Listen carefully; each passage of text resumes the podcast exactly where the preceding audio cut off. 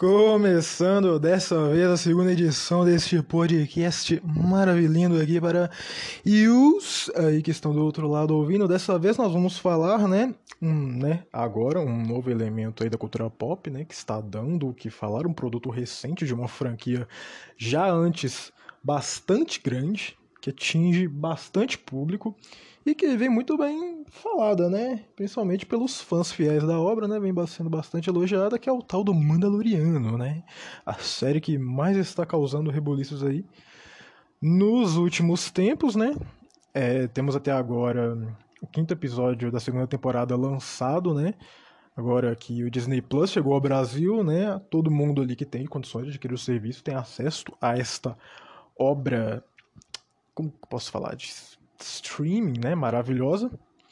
E, cara, tipo, eu vou comentar um pouco aqui sobre o que foi cada, cada tópico ali importante da primeira temporada, as minhas impressões sobre tudo que eu fui né, analisando e conhecendo sobre a série, né, as coisas novas de Star Wars que antes eu não conhecia, né, tudo de novo que a série foi trazendo. E, né, vamos parar até o que foi o quinto episódio, né? Que, meu Deus do céu, foi o ápice ali do êxtase nerd para quem é fã de Star Wars, meu Deus. Quando a referência transpassa o limite de referência easter egg de tudo e se torna algo importante ali de verdade na série, que causa impacto, que modifica a trama, né? Que tem peso ali no roteiro, nos acontecimentos, de tudo que está acontecendo, que exerce uma grande influência, né? Que todo mundo sabe o que que foi, o que que aconteceu ali naquele quinto episódio. Meu Deus, mas vamos nos ater aqui a primeiramente a primeira temporada, né? Vamos comentar disso mais futuramente. E começando, vamos falar aqui ó, sobre o início da série. Tá. O que eu sabia sobre os Mandalorianos antes de, da série ser anunciada praticamente nada, né? Eu fui atrás de conhecer, eu fui atrás no YouTube, né? Ver vídeos e tal, porque eu não, não tenho acesso físico a materiais né, do Legends ou de coisas canônicas lançadas que tenha conteúdo sobre o Mandaloriano e nem digital também, quer dizer, digital é pirateação, mas isso a gente deixa de lado. Mas, cara, eu fui atrás do YouTube pra conhecer vídeos e tal, e naquela época que a série foi anunciada, né, os vídeos sobre os Mandalorianos estavam fervilhando no YouTube. E aí eu fui conhecendo um pouco mais, né, sobre o tamanho da cultura mandaloriana, o que que era tudo aquilo ali, porque para mim a impressão que eu tinha era que, tá, havia o Jungle Fett ali, né, na trilogia prequel, e, cara, ele tinha, ele tinha um visual bastante atrativo, uma armadura muito bacana e tal, mas eu falar, não sei, isso aí deve ser algo particular dele, era o que eu imaginava, entendeu? E tanto que ele é tido como uma origem, né, de design ali para os clones, né? Foi tudo inspirado no visual dele, né? Até onde eu até onde eu creio, até onde eu acredito, né? E e todos os clones utilizaram aquele design e tal. Aí beleza, eu falei, pô, ele por ser um mercenário, ele tem, né, seus conhecimentos ali sobre né, equipamento e tal, que ele precisa ter para poder conseguir se virar no trabalho dele e tal. E eu falo de alguma forma, por algum motivo específico, ele criou aquela armadura daquele jeito ali. E, né, consequentemente, o Boba tinha um design semelhante porque é, eu posso estar enganado, mas a armadura eu acho que é a mesma, não sei, ou se não é, é uma muito parecida, mas eu acho que era a mesma mesmo. De verdade, né? Fã ferrinho de Star Wars, meu Deus, vai ficar puto escutando um negócio desse agora. Assim, como assim? Você não sabe? Aí, beleza para mim, Mandaloriano, nem, eu nem conhecia esse esse esse termo, né? Quando a série foi anunciada, tipo, com esse nome assim, eu falei, ah, deve ser alguma raça aí de Star Wars que não tenha sido mostrado ou que eu não tenho prestado muita atenção nos filmes. Mas não, era o pessoal ali, né, do Boba Fett, Jango Fett e tal. Falei, bacana. Aí eu fui atrás e fui conhecer, né? Todo o universo Mandaloriano, todos aqueles acontecimentos, meu Deus, os únicos guerreiros na galáxia que conseguiam peitar de frente os Jedi, né, e tal. Acho que tem essa citação, posso estar falando bolhufas, mas aí, cara, eu fiquei impressionado. Eu falei, nossa, cara, quão incrível é isso, né?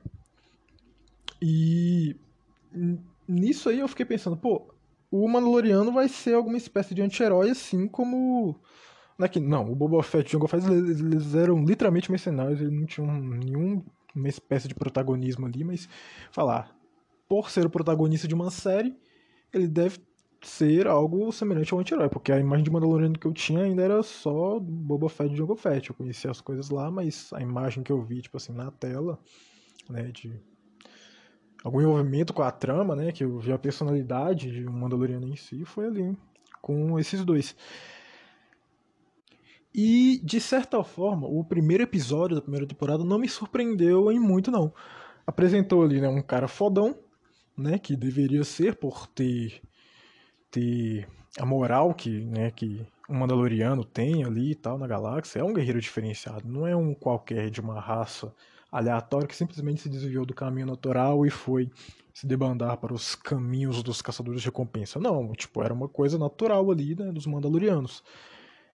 Quer dizer, não sei se é uma coisa natural eles se virarem caçadores de recompensa, mas é uma coisa natural eles serem guerreiros, poderosos, faz parte da cultura, né? E então foi apresentado, tipo, aquele cara ali que, meu Deus, quando ele chega no bar, né, todo mundo para, todo mundo olha, meu Deus, ah, um Mandaloriano e tal. Aí beleza, aí foi, o tempo foi passando ali, ele teve o primeiro trabalho, né, com aquele sujeito azul e tal.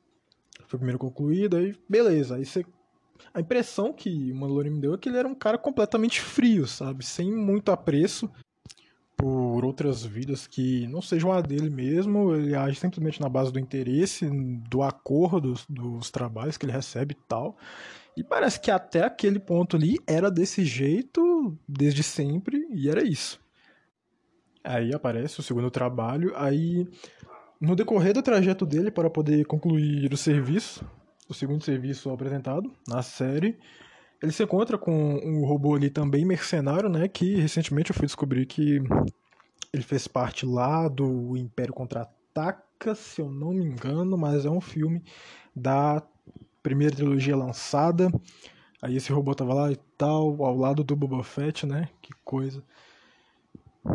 E, cara, um puta do fanservice, né? O, eu não sei se eu poderia dizer fanservice, literalmente, porque ele teve uma participação ali na trama e tal, ele né, foi desenvolvido de alguma forma, mas deixou de ser apenas uma aparição, né, que geralmente é o que é considerado fanservice, ah, uma referência ali e tal, pá. Mas então o robô, realmente, ele é para ser um ser completamente frio, né, porque, lembrando bem, o, o que um robô possui de emoção é refletido pela programação dele, né, pelo menos é o que eu penso ali, apesar de ter caso do como o C3PO e tal, R2, que apresentam ter personalidades até certo nível humanas, na verdade, mas no caso dele ali não. Ele era mercenário, e era isso, é completamente frio, sem emoção, sem nenhum vínculo com uma semelhança humana. E no final ali os dois, né, eles né, é, se acordam entre si para poder para poder executar o trabalho, né, para superar toda, todas aquelas dificuldades que eles estavam tendo com ah, tal tiroteio para todo lado. E ali no final eles, né, encontram a encomenda. O robô decide então matá-lo, né? De acordo com o que, né, foi proposto para ele e tal. Só que o Mandaloriano, ele vê, se vê num impasse ali e né, cara, tipo, pô, é um bebê ali, né? Um ser humano geralmente sentiria compaixão, por mais que seja uma outra raça. É um bebê ali, né? Fala, pô, matar um bebê a sangue frio assim, pô. Até, acho que até para uma pessoa de sangue frio isso aí é muita dureza. Então, na hora que o robô aponta, né, a arma para disparar no na criança, né, the child, o Mandaloriano intervém e atira no robô, né? Primeiro que foi uma puta da tensão ali, porque a gente não sabia o que havia acontecido, a gente só tinha escutado o disparo, a gente. Eu, particularmente, nem esperava que o Mandaloriano tivesse atirado no robô ali e tal. Eu acreditava, sei lá, que, que tinha atirado no bebê mesmo, mas tinha acontecido alguma coisa, eu não sei. Mas para mim foi um choque quando eu vi a carcaça do robô cair no chão. Eu falei, meu Deus, né? Ainda mais de tão foda que o robô se mostrou, né? Falava, porra, o Mandaloriano ele teve que ser. Eu não diria teve que, ah, meu Deus, ser muito magistral no manuseio da pistola pra eu conseguir matar ele, porque pelo visto foi uma coisa ali mais de rapidez mesmo, né? E fora que o robô também não esperava, né? Tinha o fator surpresa. Então a gente, né, percebe ali o primeiro pequeno sinal ali de humanidade de compaixão naquele ser tão frio e carrancudo ali que era Mandaloriano, né? Porque principalmente por usar somente a máscara, a gente não vê feição nenhuma, não vê nenhuma expressão. A gente não percebe essa emoção transmitida através do Mandaloriano de forma tão clara, né? Ainda mais naquele, naquela até esse momento aí, né, que ele realmente não tinha demonstrado de forma nenhuma, então utilizando aquela armadura e se de, é, se desvencilhando de, de qualquer emoção, aí que a imagem de um sujeito completamente frio ficava mais mais nítida na tela mesmo, né? Então você percebe ali que o Mandaloriano salva, né, o bebê da morte e tal, e tudo que aconteceria depois ali ficaria como uma incógnita, porque ao meu, na minha interpretação ali, sei lá, ele tinha traído alguma coisa que era para ter acontecido, e não foi isso que aconteceu. Ele modificou o trajeto das coisas e ali já era o início de alguma, alguma problematização ali para o Mandaloriano. Na sequência, né, a gente se depara com o Mando tendo problemas ali, né, ocasionais ali com a sua nave e cara, esses problemas tiveram muita cara para mim de algo que não seria mostrado nos filmes, né? Ou pelo menos não seria mostrado de uma forma tão tão longa e realista no sentido de que mostrou o que aconteceu com o Mando, né? Ocasionalmente teve as peças da nave roubada e tal, e teve que ir atrás, teve todo aquele conflito. E eu acho que no filme eles nunca prolongariam muito nisso aí, tipo, seria algo que seria resolvido em poucos minutos, pouquíssimos minutos de tela né, comparado a todos os outros conflitos envolvidos dentro de um longa-metragem. Mas ali no Mandaloriano, não. Ele teve as peças roubadas, teve que ir atrás das peças roubadas, não conseguiu, né? Não conseguiu de primeira. Ou seja, mais uma coisa aí que, cara, eu acho que em Star Wars a gente só veria nessa série aí. Provavelmente se fossem protagonistas de um longa-metragem de Star Wars, eles teriam conseguido de alguma forma heróica. Ou barganhando de alguma outra forma, mas não sei, eles não teriam tanta dificuldade assim para poder conseguir conseguir essas peças aí, porque ele teve que utilizar né, um outro meio que não fosse o meio tradicional dele, né, que é usar a força bruta de guerreiro que ele tem, as habilidades, né, a imposição, né, a, o, a, os conhecimentos que ele tem como Mandaloriano. Não, ele teve que ir lá e usar diplomacia, né? Me lembrando uma campanha de RPG, né? Não conseguiu na fase da na, na, na base da força bruta, mas a gente, agora a gente vai com a diplomacia, vai com a inteligência, vai com a fala, vai no aspecto social da coisa. E ele vai lá, ele negocia com os Jawas, e os Jawas querem que querem o ovo, né? Que a gente até então a gente não sabe o que, que é, né? Podendo ser uma coisa literal ou não. Que ovo seria isso? Seria teria que ser um ovo muito especial. Mas Aí eles querem que querem tal, aí ele vai lá ter que ir atrás do ovo do Mudhorn, né? Até então rinocerontão bombado. E então ele vai, né? E então ele se depara com um puta do conflito que, meu Deus, aí você vê o bichão vindo em cima do mando. E. E o mando. Nesse episódio. É a primeira vez que você vê, né, já pela segunda vez, você vê ele se dando mal, né? Aquela impressão lá do, do cara fodão, do cara que chega e todo mundo para e olha e presta atenção, né? Totalmente renomado, né? Meu Deus, é um Mandaloriano, não é qualquer ser ali, guerreiro que, que tá aparecendo. Aquela imagem ali, ela foi mostrada para nós ali que não, cara, não é bem assim. Apesar de ser muito bom no que ele faz, ela ainda tem dificuldade nos seus trabalhos e o Mudhorn veio para cima e ele tomou um pau. E, cara, se não fosse o Baby Yoda, provavelmente hoje em dia a gente não teria um Mandaloriano mais protagonizando essa série. Então teria terminado ali a primeira temporada, meu Deus. E, e o que foi essa cena do Baby Yoda? Porque, sinceramente, eu tava esperando qualquer coisa menos aquilo ali. Talvez fosse mais óbvio para algumas pessoas, né? Porque, mas até aquele momento ali eu não tinha linkado, né? Meu Deus, é um bebê da raça do Yoda. Só que o fato de o Yoda conseguir utilizar a força e tal, para mim ainda era coisa de Jedi, né? Futuramente, né, a gente percebe que, ah, que a, a raça do Yoda eles têm eles têm uma facilidade a mais para poder conseguir lidar com a força. Mas eu conheci esse fato ali na época. E para mim foi totalmente uma surpresa. Eu falei, meu Deus, o bebê daquele tamanico. Na verdade, a minha surpresa foi que ele daquele tamanico ali conseguisse lidar com a força de uma forma tão poderosa, sabe? Se fosse um ser daquele só que mais adulto, a surpresa não seria não seria tão grande. Mas ele daquele tamanico ali conseguir utilizar a força e conseguir parar o Mudhorn daquele jeito, aquele bicho gigantesco, cara. Isso é louco. Eu acho que uma criança ali, né, tipo, nas suas nas suas ressalvas ali, nas suas né, de acordo com as diferenças de idade de um de um ser da raça do Yoda e um ser humano, por exemplo, eu acho que uma criança, né, que tivesse equiparada ao que o Yoda é para a raça, o que o que o Baby Yoda é para a raça do Yoda, não teria essa facilidade, né, com com toda certeza. Porque aquilo ali é coisa de, pô, de Jedi experiente que a gente né, vê ali retratado nos filmes. Então, o Mandaloriano é salvo, então consegue o ovo e tal, recupera as peças e beleza. Ele consegue então concluir o seu serviço, entrega a encomenda e recebe todo aquele todo aquele Beskar, né, imperial, né, se podemos chamar assim. E você vê a armadura dele toda renovada e, cara, fica muito linda. Brilhante daquele jeito. E, meu Deus, pode levar porrada de sabre de luz, pode levar tiro de blast aqui. Continua brilhante, radiante. É uma coisa maravilhosa.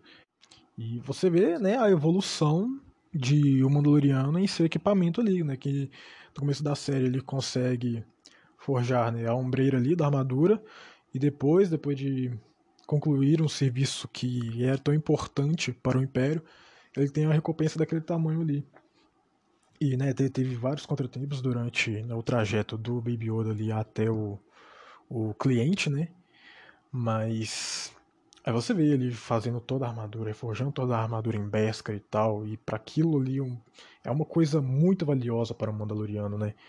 Ter todo aquele material ali que é por direito, né, de um Mandaloriano, é algo tido como por direito de um Mandaloriano. E, cara, tipo, não, ele não utiliza através de uma forma de troca, não. É coisa da armadura mesmo. É coisa como você vê um, um aspecto visual de honra mesmo, né? É você bater o olho naquilo ali e perceber o quão foda aquele Mandaloriano é entre os próprios Mandalorianos, né? Sei lá, para mim, fazendo um paralelo bem distante, assim, é a impressão que eu tenho é como se fossem as estrelas no escudo de um clube de futebol, ou, né, ou as taças ali exibidas na sala de troféus. É algo desse tipo. Tem a ver muito com o renome né, do guerreiro ali. Fora de que, por todo mundo, uma armadura de Beskar daquela é muito visada. Mas então, beleza. Trabalho concluído, recompensa recebida, armadura de Beskar forjada. Vamos dar no pé e ir atrás de mais serviços, né? Mais trabalhos continuar a vida como ela sempre foi. Só que não. Até o último segundo ali em que o Mando resolve mudar de ideia, né, repentinamente, eu tava acreditando, pô, provavelmente vai acontecer alguma coisa mais pra frente que vai fazer ele mudar de ideia, mas não. Ele fica curioso, né, para saber o que vão fazer com aquela criança e tal, porque naquele ponto você já tinha percebido que ele tinha criado um, um laço ali com o Yodinha, né? Mas. Tanto que, não, é de dar dó aquela, aquela cena que o Yodinha tá entrando ali para o laboratório, né? Não sei se tá entrando para o laboratório, mas tá simplesmente saindo da sala em que o Mando e o cliente estão. E, né, ele dá aquele gritinho ali, né? De descontentamento, né? De tristeza até. E. Então, ele talvez receoso por não saber né, o que iriam fazer com Yoda, né? E muito provavelmente, lógico, ele, esperto do jeito que é, já sabia que coisa boa não seria, né? Talvez a preocupação de verdade dele fosse ah, se iriam deixar ele vivo ou não, né? Mas aí então, ele vendo tudo aquilo ali, falou, não, não dá para seguir em frente, né? Vamos atrás do Iodinha. Aí, beleza, ele pega, ele volta atrás e tal, vai lá no esconderijo, invade, né, na furtividade ali, ele deu um de ladino daquele naipe. E na base ali do Blaster também, na esperteza, viu? Ele teve que fazer muita coisa ali. Não foi uma simples invasão assim que a gente vê geralmente, não. Ah, cisgueiro ali. nos cantos e tal, espera o pessoal passar. Não, teve hora ali que eu teve que arrumar até umas gambiarras. Mas beleza. No final das contas, então, ele consegue recuperar o Yojin, que não estava totalmente bem, né? De saúde, visto ali. Haviam feitos experimentos com o sujeitinho, mas estava com vida e isso era o que importava. Então ele pega, vai na fuga ele mesmo, só que dá uma bela de uma confusão, né, como era de se esperar, e todos os mercenários ali recebem o rastreador e vão atrás do mando. E você vê ali, né, naquela parte que ele tá na carroça, né, aquele veículo ali, não carroça literalmente, mas naquele veículo ali com o Baby Yoda. E, cara, ele tá ele tá totalmente rascado ali, ele tá encurralado, não tinha como ele sair dali de, né, sem ajuda ou sem alguma coisa muito mirabolante. Então, tu se surpreende ali, né, quando aparecem todos os outros Mandalorianos, né, se, se levantando aos céus ali com seus jetpacks e tal, e saindo e te, tirando em todo mundo, e pá, você vê todo mundo ajudando, mano, e cara, você fica emocionado, você fala, meu Deus, aquele senso de comunidade, de batalha ali, ó, tá ligado? Semelhante às as, as guerras, as batalhas de naves que você via em Star Wars, Star Wars ali, todo mundo trabalhando em conjunto e tal. E aquele cara, né, que tinha tretado com o Mando antes, né, teve todo aquele conflito ali, como assim, você tá usando o Beskar, você tá sendo pago, você tá trabalhando com o pessoal que é responsável por muitas mortes dos nossos, né, tal. Mas aí, no final das contas, né, aquela intriguinha ali é superada e fala, não, estamos aqui por nós, porque se a gente não se ajudar, ninguém mais vai, né, o que é a verdade, né, eles estão sozinhos ali, naquele lugar, e em qualquer outro, né, praticamente. Então tem a fala épica, né, que o cara, né, o cara que o mando tinha tretado fala pra eles vazar dali, eles vão dar conta e tal, aí, aí lança, é, é porque isso é desse jeito e é this is the way. This is the Way, que entra pro hall aí, né, das grandiosas frases dessa franquia, né? né? May the Force be with you. Ou então, No, I am your father. Tá, com suas diferenças de grau ali, de relevância e importância na trama, impacto, mas, cara, This is the Way ali ficou impregnado na memória de muita gente. Principalmente por causa de cenas como essa. Aí beleza, aí ele pega, dá no pé, vai com o Yudin ali e tal. E aparece né, o Griff Carga ali, que ninguém tinha percebido ali na tela, né? Acho que surpreendeu a todo mundo assim, porque apareceu ele fugindo ali, só que não para onde, né? A gente não suspeitava para onde que ele iria, e ainda mais para tão longe. E se escondeu ali na, na nave do, do Mando, esperou ele passar. Ele apareceu para surpreendê-lo pelas costas. Mas no final da conta, o Mando consegue se desvencilhar dele, né? Acerta um tiro de, um tiro de blaster posso estar enganado, mas certo um tiro de blaster no Griff Carga, só que pega no Beskar, acho que foi isso mesmo. E o Griff Carga é desvencilhado, é ficado para trás e o Mando consegue sair, consegue vazar com o pequeno Yoda. Então dá tudo certo, mas aí também para mim ficou uma curiosidade muito grande para saber, meu Deus, o que que sucedeu naquela batalha ali dos outros Mandalorianos contra os mercenários e tal. Eu fiquei agoniado de saber, pô, quero saber o que aconteceu quer saber o que aconteceu. Porque aconteceu alguma coisa muito importante. Ou os Mandalorianos venceram, mas tiveram algumas baixas, ou o contrário também, mas. né? Sei que consequência né, pra trama. Consequentemente, isso aí conseguiria. Conse... Com certeza iria gerar. Aí então, o Mandaloriano se estabelece né, num país. Num país. Num planeta ali mais desconhecido, né? Um, que não é muito visado por ninguém. Ele se estabelece ali e tal, para ter um momento de descanso e tal, fazer os reparos na nave e tal. Mas, se não me engano, acho que antes disso, né, ele tem a pequena tretinha ali com a Cara Dune no naquele bar ali, que ele vai primeiro, né? Aí eles têm uma treta e tal, aí a Cara Dune revela para ele o que ele é é, o que ela é, na verdade, né? É uma ex-soldado da, da rebelião. E ela revela que, cara, nesse planeta aqui só tem lugar para um de nós e eu cheguei primeiro, então você vai ter que sair. Aí fala, não, beleza, então. E é, ele avisa, né, pro, pro Baby Yoda, falando, ah, a gente tem que, dar, tem que dar o fora daqui. E só que antes disso, ele é requisitado pelos por aqueles dois, né? Aqueles dois sujeitos ali do do pequeno povoado, né, que a gente conhece e tal, no né, na, no comecinho do episódio. E no final das contas ele topa ajudar eles, né? Ajudar assim, né? Ajudar, né? Pela quantia monetária. E, né, tipo, eles tinham juntado todo o dinheiro que tinham para poder conseguir, né, o melhor guerreiro que podia ter, que era o Mandaloriano. E beleza. Ele foi lá, optou, né, topou ajudar eles e tal, né, conhece aquele possível par romântico, né, até então naquele momento ali que ele poderia ter. Só que ele foi indo investigar, né, a origem de a origem do pessoal que tinha feito os ataques contra o povoado, ele percebe que as coisas não são tão bem assim. Acho que um homem só não daria para concluir aquele serviço, né? Porque ele consegue achar a pegada de de um andador imperial. Ele fala, não, isso aqui eu não consigo sozinho.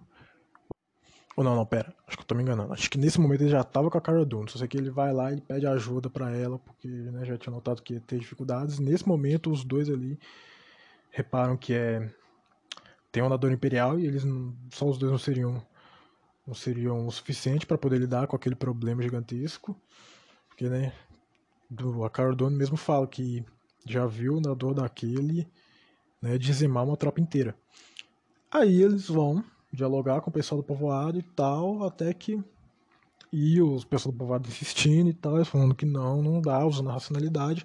Até que o pessoal um cara do povoado, acho que era um cara, sugere de eles serem treinados, né? Pelos dois.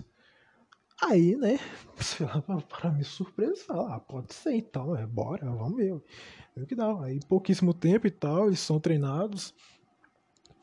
Então, perante um novo ataque que acontece, né, do pessoal que estava invadindo o povoado, né, ficando pegando. É muita sacanagem, né? Esperar o pessoal produzir o que tem que produzir ali pra subsistência deles, ir lá e pegar e foda-se na base da força. É muito vacilo. Aí, beleza, aí um novo ataque surge e tal. Tem uma batalha muito bem feita.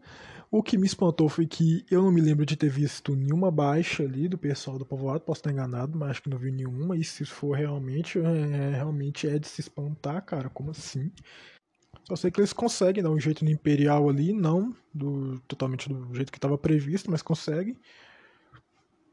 Então eles têm o trabalho concluído. Mas né, acho que o, o Mando tinha até cogitado ficar ali naquele planeta com o Baby Yoda. Acho que é só deixar o Baby Yoda ali junto com aquele povoado e tal. Só que no final, no final das contas ele leva o Yoda de volta. Não sei se é porque alguém dá o toque, não sei se será Carl Dune. Dá um toque nele que nunca iam parar de ir atrás dele e tal. E.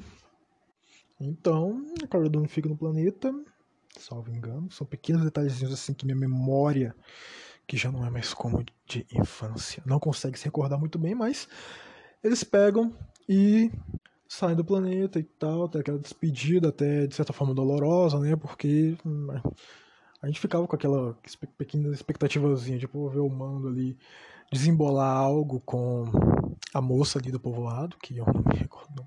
Ah, mas aí eles vão, partem do planeta e beleza, e aí a gente fica. A gente se depara com a nova aventura. Temos o episódio com aquela mercenária que estava dando muitos problemas, aquela mercenária de alto nível ali, renomada e tal, que estava dando altos problemas, porque acho que ela era fugitiva, né, de alguém. E, cara, tá, é uma aventuria bacaninha, só que não tem nada muito importante a pontuar. O que tem importante pontuar aí, tipo, né, teve aquele aquele garoto ali que tava tentando entrar na guilda e tal, que no final o Mando dá um jeito nele, né, que ele, é, ele era mais esperto do que parecia, mas no final das contas o Mando dá um jeito nele. E aquela Fênix Shand, ela tinha algum envolvimento com alguma coisa cabulosa, né, ali.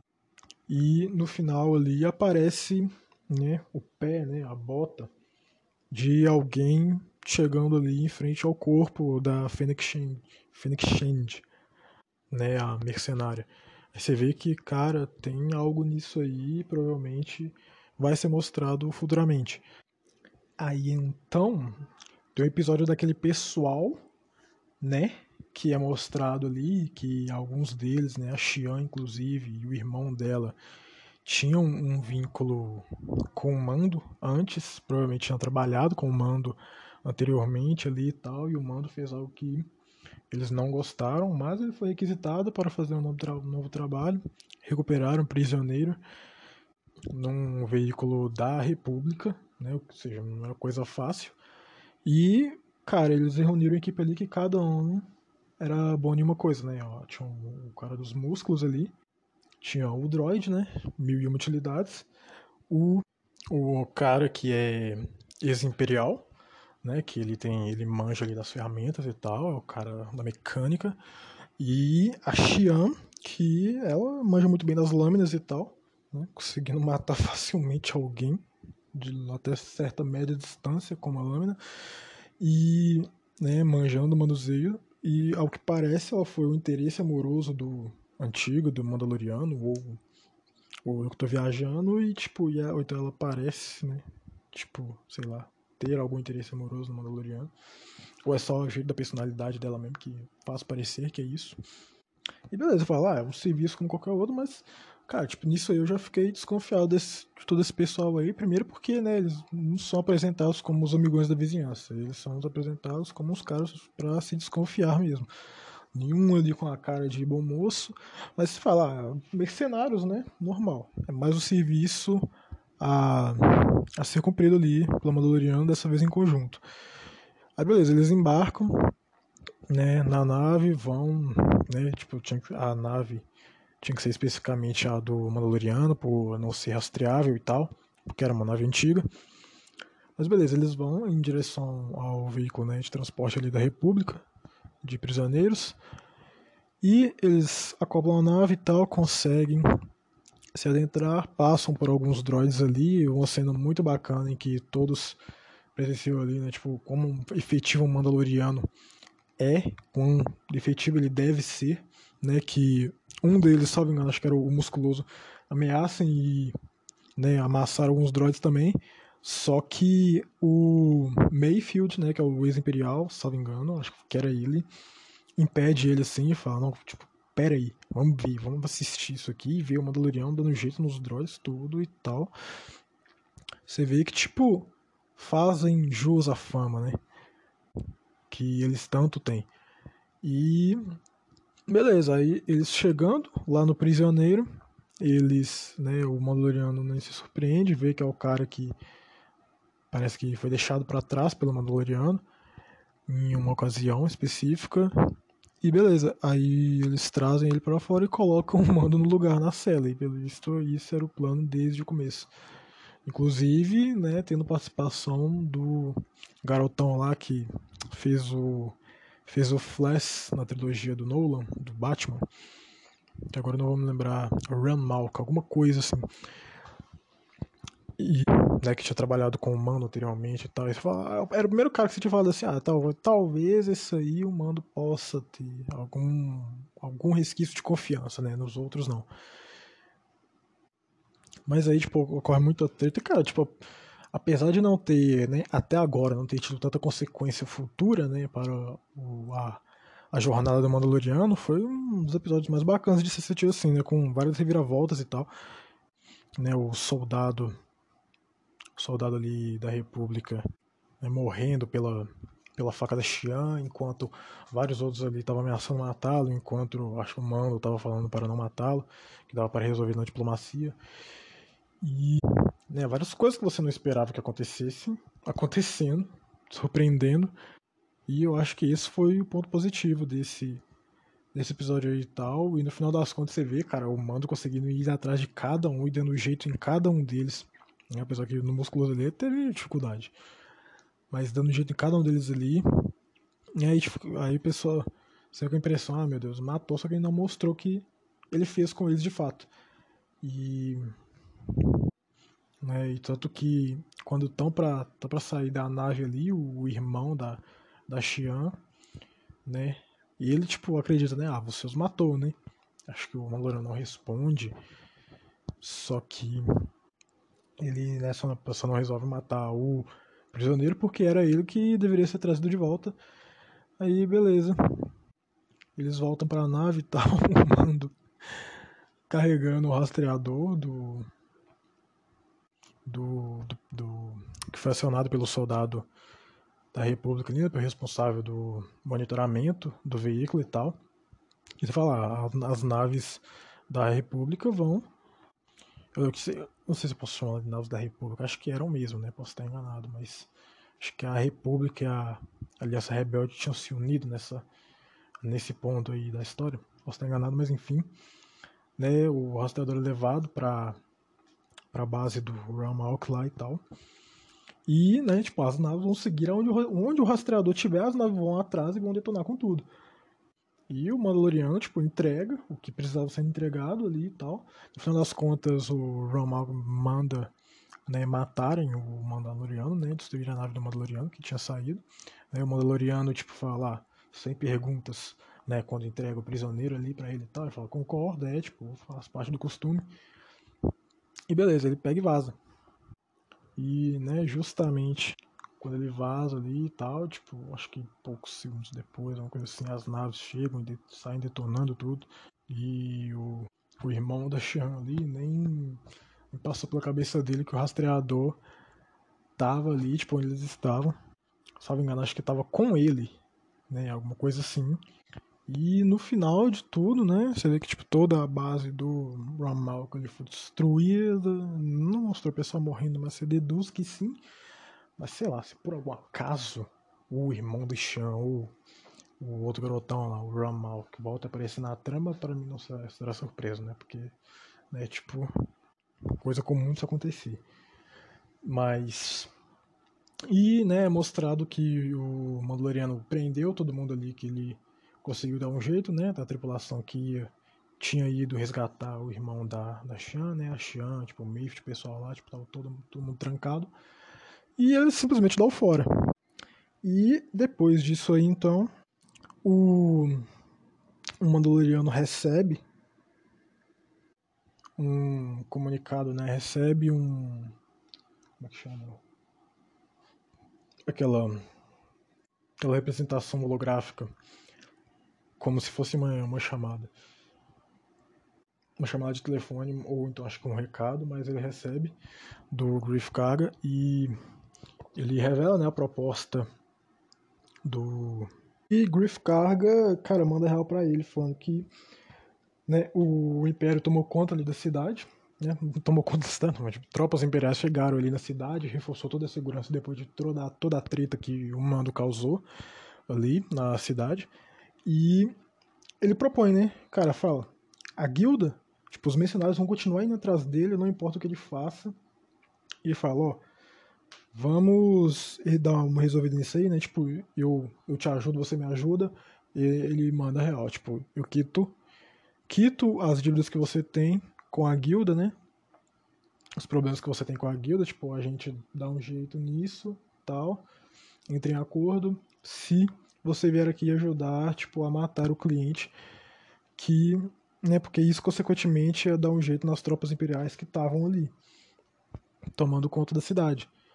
E, né, porque isso é uma coisa que atrapalhava a cidade e o Griff Cargo não, não gostava, cara. Tipo, ele quer ver a cidade ali livre do Império, de qualquer resquício do Império. Então, o mando, é, claro, né, como todo bom mercenário, suspeita de tudo isso aí, e vai lá atrás da Cara Dune pedir sua ajuda, né? É, então, tipo, ah, me ajuda nesse trabalho aqui e tal, tipo, você será recompensada. Chama o, o Quill também, né? Aquele fazendeiro ali que a gente tinha conhecido lá quando o Mandaloriano teve problema com o Mudhorn, né? Mudhorn não, quando teve problema com os Jawas, Mudhorn também. Mas né? Você vê que um personagem lá de trás foi ter um papel importante nisso aqui agora. Aí beleza, aí ele, ele topa, os dois topam, né? Aí aparece de volta mais um personagem aí que, meu Deus, você não esperava. Que é o Android ali, tipo, só que totalmente modificado pelo, pelo Quill. E, cara, um adendo que eu acreditava fielmente que em algum momento, mas tipo, eu acreditava com 99% de certeza que em algum momento ia, o Android ia, sei lá, ia dar um, não é que não um bug, ia revelar sua natureza de verdade, tipo, ia tentar matar o Yoda alguma hora ali. Né? Mas a gente vê que foi uma coisa que não aconteceu. E mas você vê que o Mandaloriano fica esperto, né? Fica só de rabo de olho ali em cima do, do Android. E então, tipo, eles, eles vão. Né, o Quill exige que sejam levados aqueles.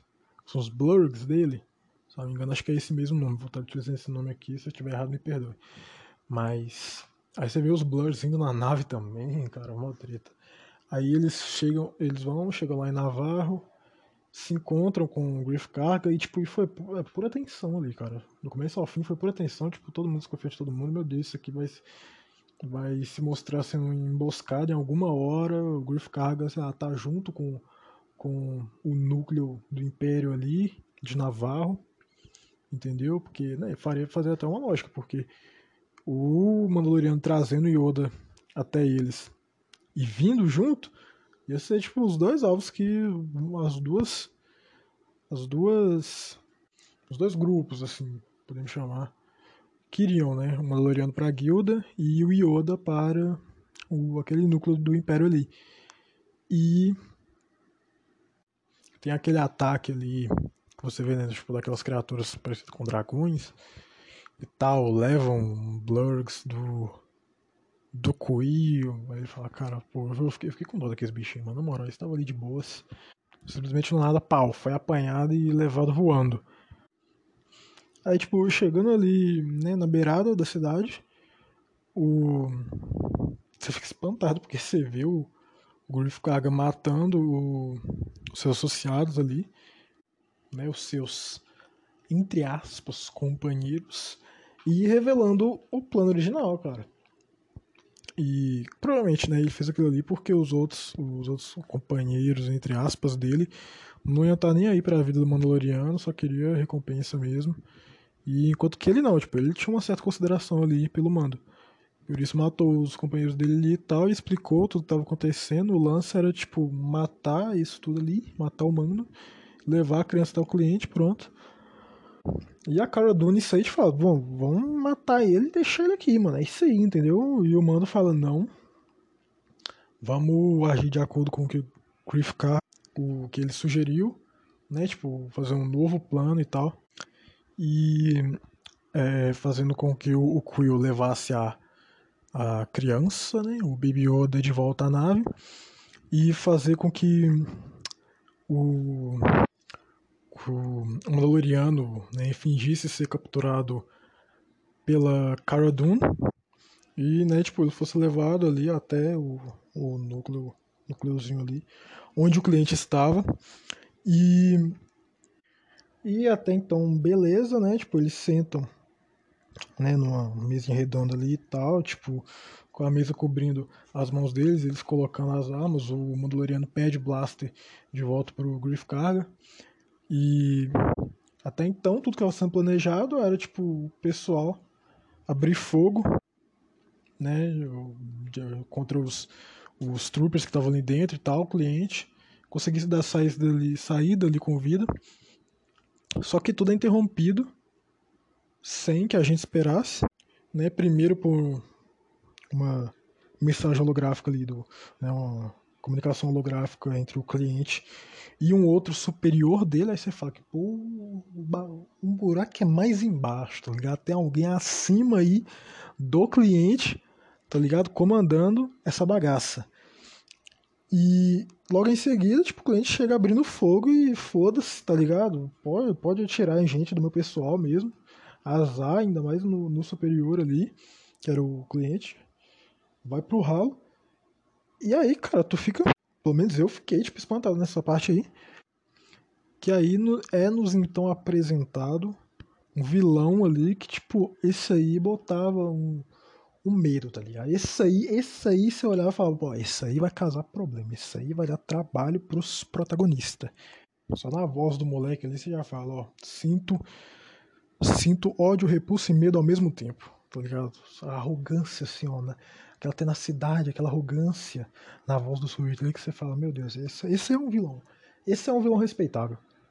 Eu já conhecia, né, tipo, esse ator de, de The Boys, né, também fez um papel excelente, atuando muito bem, conseguindo um dos poucos personagens, se não o único que conseguiu colocar o, o Homelander, né, no seu lugar, colocar o, o Homelander é, contra a parede. E, cara, tipo, que eu me lembro, foi o único que conseguiu fazer isso aí. É, claro, teve a. A Rainha Maeve, né, que no final ali da primeira temporada ele colocou, né, tipo, ameaçou ele, ele teve que recuar também, mas enfim. É, do outro lado lá a gente vê que, pô, foi triste. Foi triste o final desse episódio aí, que vê que o Quill infelizmente não conseguiu chegar à nave, ele estava pertinho de conseguir chegar ali, mas os os os dois soldados imperiais conseguem chegar até ele, pegam a criança e ele termina morto. E aí tu vê que, cara, eles ficaram num buraco de rato, né? Eles ficaram completamente sem saída, sem saber o que fazer. Ali porque eles têm todo, toda uma toda uma leva de soldados imperiais ali na frente dele e tal, ameaçando abrir fogo a qualquer momento e tal, tipo, e o Moff Gideon falando, vocês têm alguma coisa que eu quero, eu quero essa coisa e tal. E do jeito que ele tava falando, tipo, não era uma negociação, tá ligado? É tipo assim, não, vocês entregam, porque vão morrer de qualquer jeito, então é melhor vocês entregar logo. E, tipo assim, só que eles acabam conseguindo né, achar um lugar que desce pros túneis ali, eu acho que o mando que sugere, falando, a gente tem que fugir pelos túneis e tal que é o único lugar que eles não conhecem, né? Que é a habitação ali, tipo, da tribo, do, do Mandaloriano e tal. Que é lugar que eles sabem como é. E, tipo, eles vão, conseguem achar uma grade lá, só que eles não conseguem tirar. Só que aí, talvez eu altere um pouco a sequência dos, dos acontecimentos que eu vou falar a seguir. Não sei se um aconteceu primeiro que o outro, mas pelo que eu me lembro. Primeiro, o, o Android que recuperou as crianças lá do, dos dois soldados imperiais do Gideon que pegaram Yoda, né, que roubaram Yoda. Ele chega, tipo, você só escuta, tipo, o barulho da Hornet. o barulho da Hornet chegando ali a toda. Tipo, e eles. Oh, foi, uma cena muito incrível, cara. Foi uma cena de ação muito bacana. Tipo, ele andando e tal, e todos os trupes que ele aprecia, tipo, ele lascava o tiro e é isso tá ligado? Não tinha nada que poderia segurar ele ali na frente dele. Me pareceu um. Me ficou com um toque de Veloz Furioso aqui, tá ligado? Tipo, um veículo em alta velocidade saindo, chegar arregaçando tudo em alta velocidade. E ele chega então lá no local, tipo, sai destruindo tudo quanto é trupa e tal. Ninguém dali esperava isso. Eu acho, posso ter enganado, eu acho que é aí que eles pegam, eles saem do local onde eles estavam e saem, tipo, atirando todo mundo também. E, tipo, é uma batalha, é uma, uma bonita batalha de blaster. Sabe, tira tudo de lado e tal, e efeito e tal. Aí tu vê, tipo, o Gideon, né, pegando para poder atirar no Mandaloriano, tipo, e vendo um explosivo ou uma carga que poderia ser explosiva perto dele, atira na carga.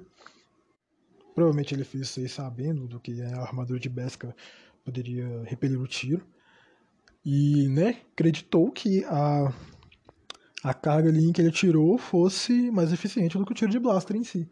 E pela explosão, o Mandaloriano é jogado longe, né, se fere, eles pegam, tipo, levam todo mundo para dentro e tal. Aí eles estão numa puta desvantagem, estão numa puta situação ruim para eles ainda, apesar, né, tipo, do fator surpresa anteriormente ocorrido. E eles mostram o Agrade lá, pro Android, acho que perguntam se ele consegue é, tirar aquilo ali. E, cara, tipo, ele fala que consegue, tal, ele demora um certo tempo ali até conseguir conseguir arrancar a grade ali, né, na base do maçarico, entre aspas. Enquanto isso, tipo, antes disso, é, tem um acontecimento muito importante antes disso, o entra um trooper equipado com uma flamethrower, quem jogou Call of Duty vai estar tá ligado, né, uma arma de que tem como munição fogo, E chega lascando fogo em tudo, tá ligado? E o Yodinho consegue ali repelir o fogo, tá ligado? Utilizando a força, uma cena maravilhosa, meu amigo. Fogo sendo repelido pela força por aquele sujeitinho pequenininho ali. É, é muito incrível essa cena, na moral. É muito simbólica, cara. Não é, tá ligado? Tipo, um puta de um Jedi experiente, um mestre, tá ligado? Que sabe da manipulação da força, conversa com isso, você vê, tipo, que ele usa como filosofia. Não, cara, tipo, é um sujeitinho pequenininho ali, claro, ele tem os seus anos e anos ali, né? Ele não aparenta ter a idade que tem. Mas ainda assim é muito bonito que ver, cara, é muito, muito simbólico. Né? Toda, todo aquele poder de fogo, Deus, todo aquele poder de destruição sendo repelido por um sujeito tão pequeno com um ar tão inocente. E então o robô consegue né, retirar a grade ali, eles escapam, mas fica só o, o Android e o, o mando, né, porque ele não consegue seguir em frente. Mas nisso o Android ele coloca um. Né, né, é, é tipo um, um, curativo e um anestésico ao mesmo tempo. Eu não lembro exatamente o nome daquele, med, daquele medicamento.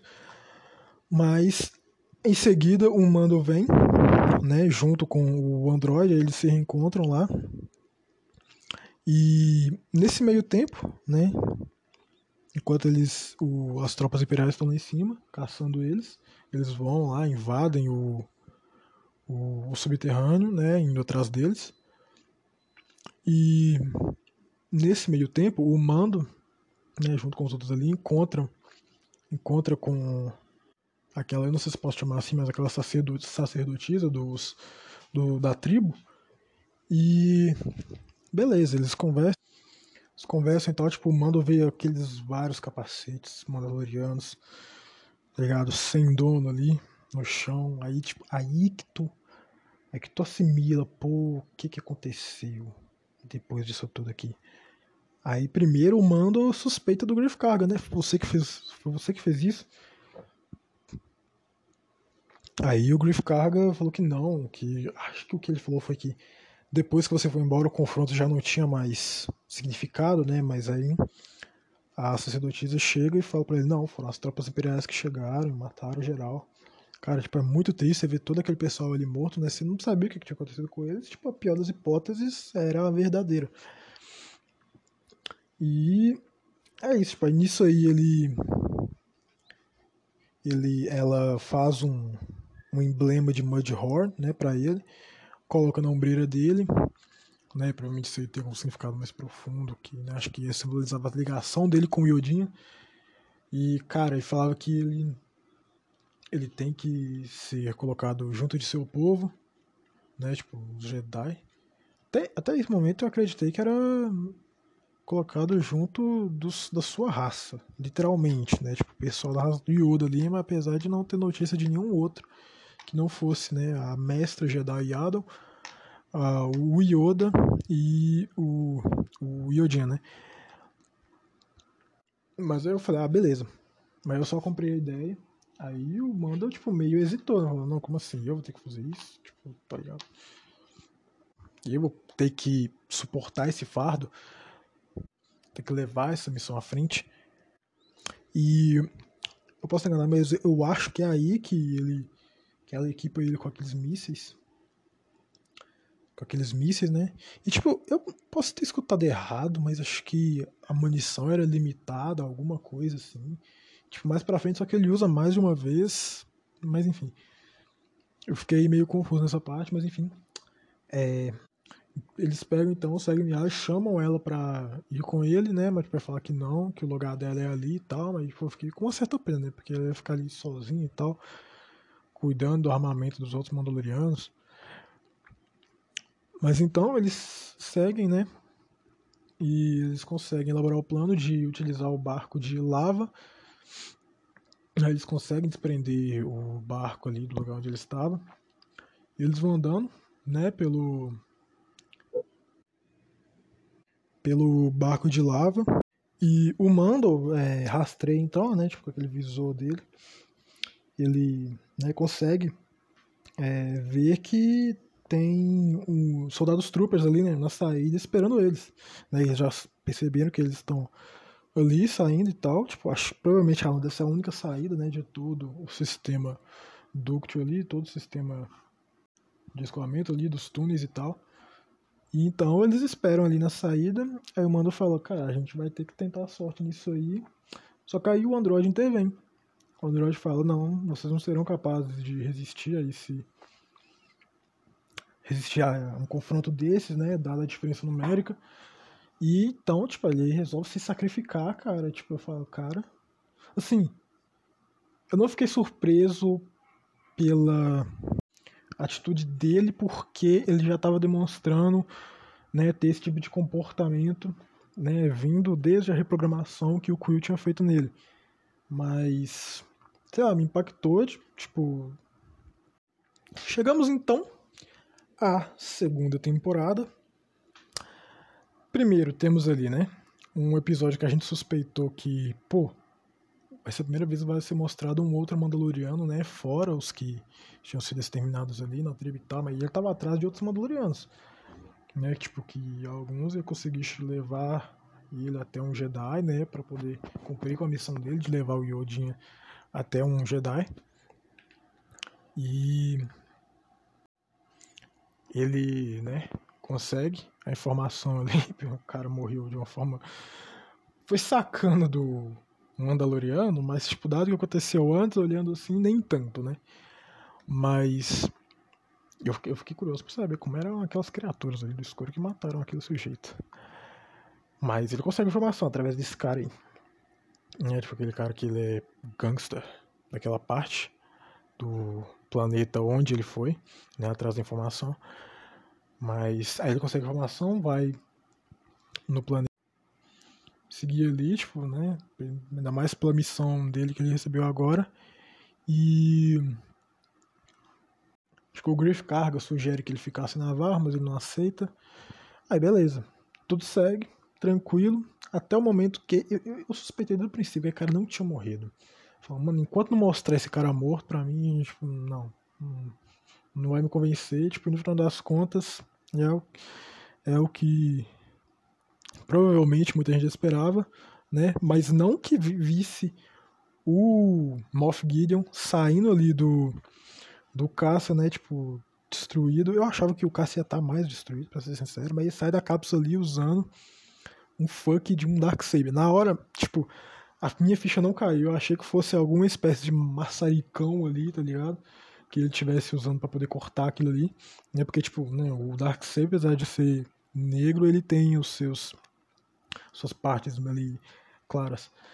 E ele faz, né, aquele quadrado ali, consegue sair, tipo aí é mostrado ele empunhando o sabre negro. Aí eu falo, puta que pariu, maluco, esse cara tá com Dark Saber, mano.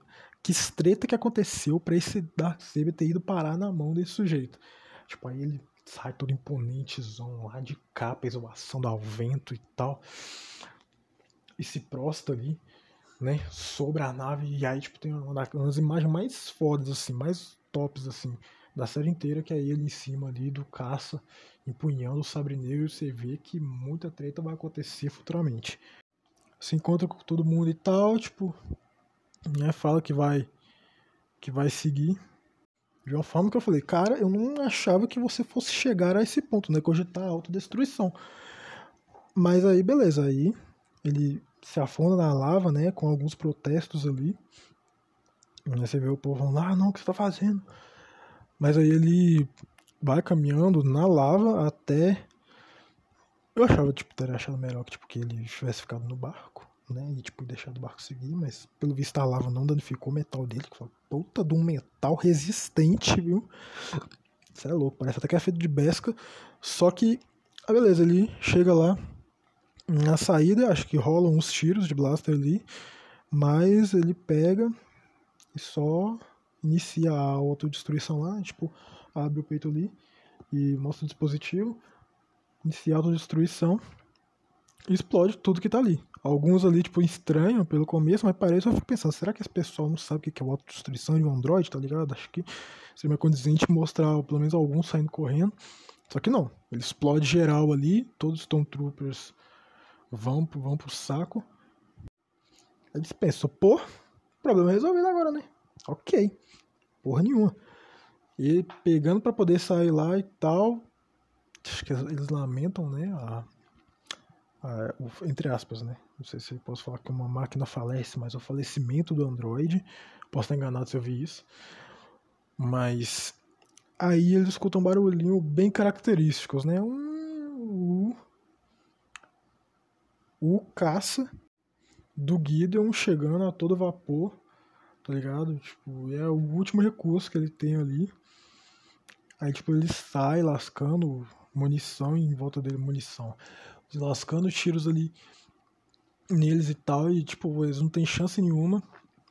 Até que o, o Mando, né, tipo, sugere, né, a única alternativa, né, tipo, bem louca por sinal, né, meio suicida, é, ele, tipo, ir atrás da nave, aí ele usa a jetpack para poder ir pro alto, ele consegue, né, se agarrar à nave ali e tal, e ele dá de cara ali com o Gideon, né? Tipo, eles têm os, os, os como, como, posso falar? O mando tem as suas dificuldades ali, até de conseguir se equilibrar e tal, ele perde os explosivos, mas aí, no final das contas, ele consegue danificar uma das asas do, do caça.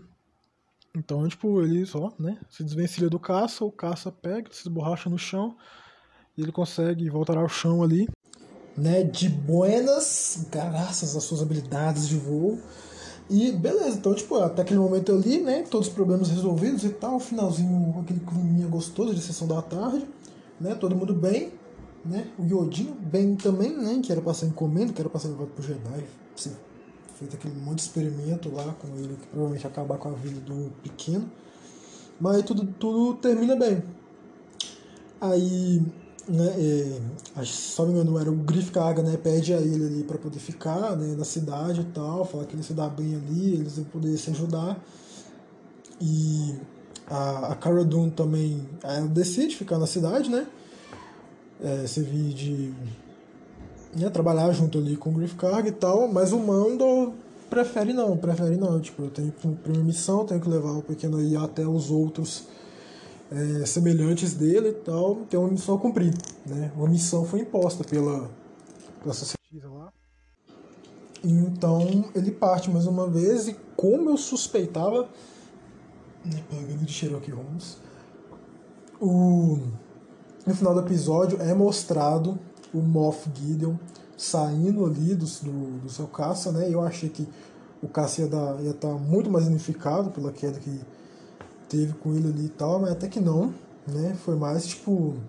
É, foi uma queda assim, mas não foi danificado aparentemente nada dentro ali, né, da cabine do, do caça. Mas até então eles acreditaram que não, tipo, resolvido, né? Um caça despencado àquela altura e tal, caiu no chão. Eu acredito que poderia ter danificado mais, mas, né, enfim, o. É mostrado, cara, é uma das cenas mais bonitas até então e até mesmo, né, que a gente já tá aqui passou da metade da segunda temporada, ainda é uma das cenas mais bonitas, se não a mais bonita, mais épica de se ver, que é o, o Gideon ali saindo, né? né que, tipo, quando eu vi aquele feixe de luz saindo ali do. Né, formando aquele quadrado e saindo ali de dentro da cabine do caça, eu imaginei que fosse alguma espécie de maçaricão, tá ligado? Super potente, que eles estivessem ali e que estavam usando poder sair, né? Que sei lá, é o que me remete mais, assim, né? Corte de metal. Me veio na ideia maçarico, até porque tava meio. O, o sabre negro, apesar de ser negro, tem um brilho branco esbranquiçado ali. É, e também, tipo, tinha o, o, o Android lá que tinha cortado, né, usando o maçarico, cortando a placa lá para o pessoal conseguir entrar nos túneis, né, lá no, no núcleo dos Imperiais, na cidade quando eles estavam lá dentro de reféns. De reféns não, né? É, não sei se posso chamar reféns, mas eles estavam acuados ali, né? Em frente a todos aqueles troopers aí, ao Gideon, né? Imperial fodão e tal. Mas aí ele né, forma um quadrado ali para poder sair da nave. Ele sai da nave, aí quando ele sai punhando, aí é que minha ficha caiu. Eu falei, não pode ser. Na verdade, quando ele foi movendo ali, né, a arma ali para poder formar aquele quadrado, aí eu percebi, não, isso aqui é uma lâmina, tá ligado? Que eu vi, quando eu vi se movendo, quando ela saiu, mas desce. Deve ser um maçarico, é um jato de maçarico. Mas depois que eu vi ela se movendo assim, oh meu Deus, isso é uma lâmina. Aí foi mostrado ele saindo lá, empunhando aquele fucking Dark Saber. Eu falei, meu Deus do céu. Foi Cara, foi, aquilo ali foi. Tantas, tantas, tantas emoções sendo jogadas ali pra mim que. Cara, primeiro, primeira coisa, é um elemento ali até então só visto em animações, né? E eu, provavelmente em outros materiais também. Nessa parte eu não sei. Mas, né, eu lembro de ter visto, né, tipo, trechos ali da animação e tal. É, e vendo que, cara, que é uma arma lendária e tal, fui procurar saber um pouco sobre. Fala, tipo, é, um, é uma arma muito cobiçada, muito rara, não é um sabre comum. Um sabre comum, tipo, já é uma arma muito valiosa, né? Tipo, provavelmente de questões monetárias também, mas apesar de que é difícil alguém vender um sabre de luz. Geralmente é, essas armas só, são, só passam de guerreiros para guerreiros. Mas Darksaber era além disso, né? Tipo, tem toda uma história ali. É como se fosse uma. Me lembra o lance das espadas valerianas de Game of Thrones, que é passado tipo, de guerreiro para guerreiro, de geração para geração. Uma, tinha uma coisa assim. Aí eu vi um, um fucking imperial segurando um daquele ali, mano. Aí eu falei, puta que pariu. Né, tipo, aí tem outro lance também, eu me perguntar como que o Gideon foi conseguir essa lâmina, saca? Porque não era para estar nas mãos deles, né? Dele, né? Até a gente sabe, é, aquilo ali era empunhado pelos Mandalorianos, né? Pelo povo Mandaloriano, até onde eu sei. Mas é beleza, aí ele sobe lá em cima do caça e se posta, né? Por cima ali da nave, todo imponente. Aí fala, cara, aí, na moral, aí aquilo ali é um vilão que eu pago um pau. Eu odeio com todas as minhas forças, viu? Na moral, o bicho asqueroso, assim, que você vê que ele é frio, ele é calculista, ele não mede esforço para poder alcançar esses objetivos tá ligado? Me lembra um nazista mesmo, na, né, tipo, no conceito mais simbólico da palavra. E é tipo isso mesmo, e ele é imponente, tipo assim, aquele vilão que a gente quer, vilão que a gente gosta, assim, na questão de, ah, meu Deus, esse cara é carismático. Tipo assim, ele tem né, o seu carisma, só que é um carisma sádico, né? Um carisma, tipo assim, ah, te faz gostar dos personagens é aquela personalidade ali que, cara, você sabe que ele pode foder com geral aí, não vai estar nem aí para as consequências. Apesar de ser muito calculista, né? Tem isso também. Ele não é tipo simplesmente o cara que mete a louca e sai explodindo tudo, não. Apesar de, né, de alguns momentos isso ocorrer, não é bem isso aí o, o método né, de execução que ele, que ele usa para poder fazer as coisas que ele precisa. Mas aí, tipo, termina lá, ele imponente sobre a nave lá, aquela, aquele close ali, aquela cena final ali, na moral, muito foda, muito foda. O melhor jeito de finalizar aquela temporada ali, né, tipo, já dando, deixando o gancho para a próxima, né, falando, você olha assim, você pensa, esse cara vai voltar, com toda certeza, e vai voltar causando muito problema. E aí, a gente pega e parte para a segunda temporada, né, a segunda temporada tem o episódio inicial é, que é o episódio do xerife, né? O Mando ele vai atrás de informações sobre um Mandaloriano, né? Que ele precisava, né? Se conectar com com alguém do povo dele, né? Que teria informações sobre como encontrar o Jedi. E ele vai lá, né? Consegue informação, tipo, no estilo, no estilo mais mercenário possível, né? Que o cara lá, cara, foi foi uma bela, jog... bela jogada do mundo, na moral. Daí ele criou um acordo ali com o cara lá, tipo, eles, ele sai, consegue sair deles graças às vezes ali, tipo, dá, mete uma pancada nos capangas do cara que tava ameaçando ele e que iam querer tomar a armadura dele né, à força, mas é, no fim ele consegue derrotar todo mundo e o cara que tem né, o dono ali do bagulho, do, todo ali, que tem que sair correndo do mando e ele consegue mobilizar ele, prende ele no poste e tá, fala, ó, deixa você viver se você me der informação. Aí ele dá a informação, aí diz, não, tipo, né, aí o cara argumenta, né, você não pode me deixar aqui, eu falei, eu só disse que eu não te mataria, né, mas deixa as outras criaturas que estavam ali em volta dar conta do sujeito ali.